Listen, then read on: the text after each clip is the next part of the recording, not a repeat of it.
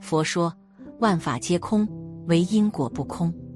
世间凡事有因必有果，凡所有果，皆有因可循。凡事种下什么因，便结什么果。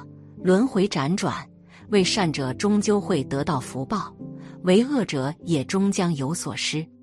把善良当成一种本质，为人处事皆用善良之心对待，定会收获来自外界的善意。而若是一味为恶，因果轮回终究会有反转。其实，在历史上就记载了这样一个故事，讲述了因果的道理。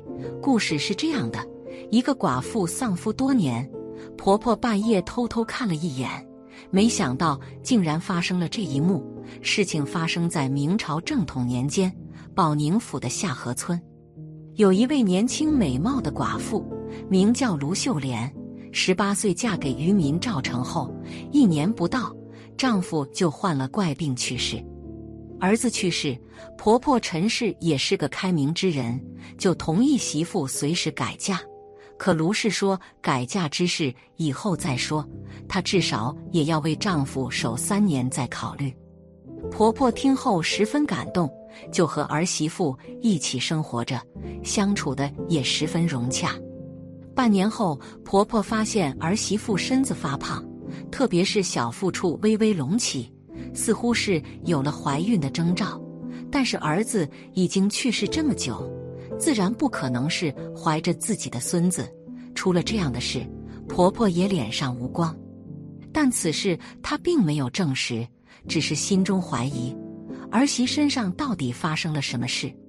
她也无法确定，因为儿媳晚上都在家，白天也是干活时才出去一下，没有与别的男人相处的机会。这天吃饭的时候，婆婆便对卢氏说：“秀莲呀，我观你气色不好，是不是病了？要不请个郎中来看一看吧。”卢氏听后面色潮红，慌忙拒绝了，说自己没病，不用看郎中，只是睡眠有些不太好，休息一下就好了。但是婆婆从她的神色中觉得不正常，越发的怀疑起来。但这媳妇一直与自己相处良好，尊敬有加，对秀莲的品行，婆婆也是十分认可的。但心头的疑惑没有解开，婆婆便没法放下心来。万一儿媳妇真做出了一些对不起赵家的事，传出去脸就丢大了。当天晚上，婆媳俩在一块做了刺绣后，便各自回房间睡了。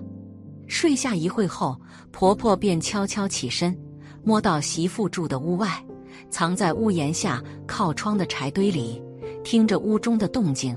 屋中寂寂无声，只有媳妇偶尔在床上翻滚，传出长榻响动的声音，但也没有别的异常。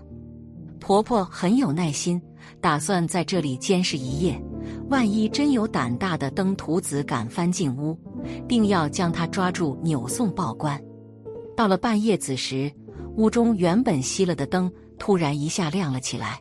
婆婆以为是儿媳妇起夜，她便凑到窗口，从窗缝偷看进去。只见那儿媳妇卢氏从床上坐起来，看着前面说：“你来了，快上来吧，小声点。”婆婆一听，气怒万分，这女人果然有问题。可是不对呀。屋中根本没有人，这时却见卢氏又缓缓倒在了床上，独自抱着被子，似乎是床上还有个人一般。婆婆瞪大眼，借着昏黄的烛光看她在床上翻来覆去，足足半个钟头，却真的没有发现别的人。婆婆大为吃惊，儿媳妇这样子想必是中邪了，但发生了这事也不能怪她呀。这样一想。婆婆便认为找到了原因，最后卢氏似乎累得不行了，大口喘息着。这时，屋中原本亮着的灯突然一下就熄灭了，婆婆也吓住了，赶紧摸回自己东边的屋子睡了。次日一早，婆婆便对秀莲说：“秀莲呀，你好几个月都没有回过娘家了，今天回去看看吧。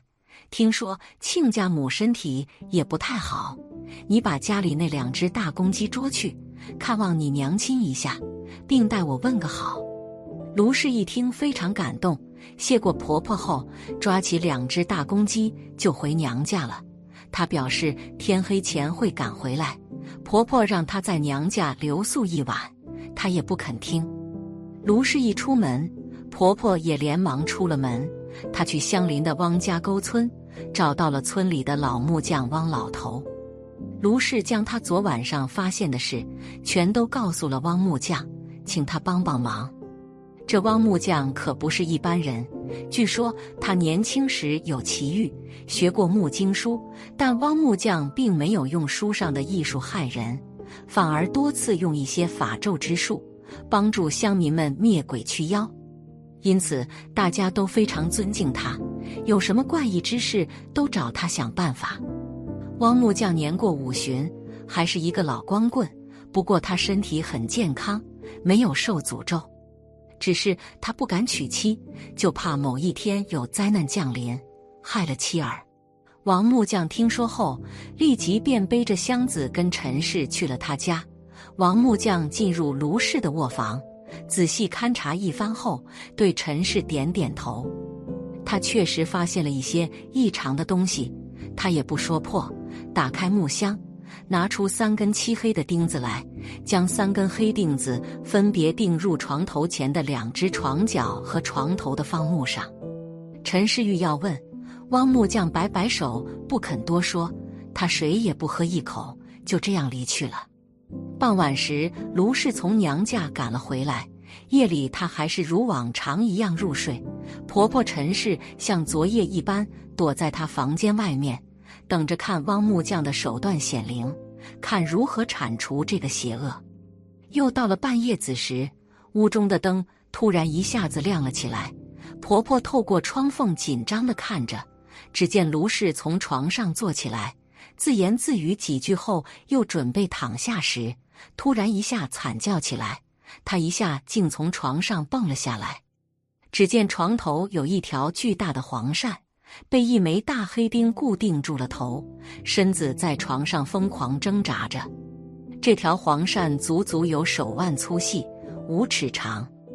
婆婆看见了屋中的一切，又听见儿媳的惨叫声，手里拿着把菜刀，推开门冲进来，对着那条疯狂挣扎的大黄鳝就是一通乱砍。黄鳝被他砍成了数段，身子化成一滩黑水。变得腐臭无比，这个邪物就这样被除掉了。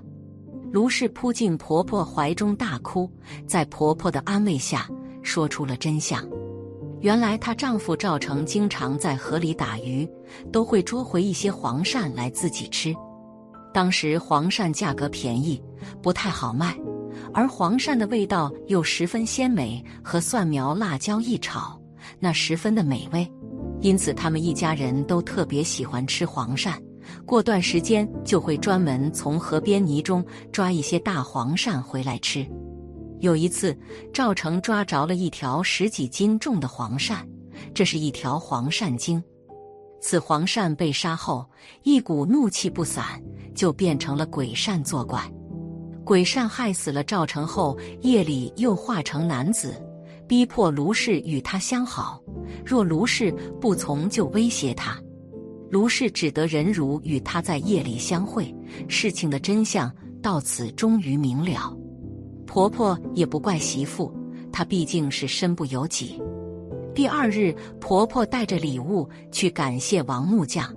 王木匠说：“我那三枚钉子名叫三魂钉，专门打鬼邪的三魂，一旦定住。”便会将其镇压的魂飞魄散。那鬼善白天便躲在屋中床下的地洞里，半夜时才能凭空出现。王木匠又给了婆婆一些药粉，让她带回去给媳妇喝下，可解后顾之忧。卢氏喝下药粉后，渐渐隆起的小腹几天后就恢复了正常。此后，她又与婆婆住了两年，才在婆婆的帮助下。找了一户好人家嫁了，可见这世间凡事有因必有果，凡所有果皆有因可循。造成杀了黄善经，所以被其报复患怪病生死，这也是一种因果。到最后妖精化了鬼，还要玷污人家媳妇，这就种下了恶果，最终被木匠高人出手镇杀。凡事皆有因果轮回，种下什么因，就收获什么果。坦坦荡荡，多行善事，保持善良，也会得到福报。不要存侥幸心理，侥幸终归只是一时的，长此以往，必然无所受益，反有所损。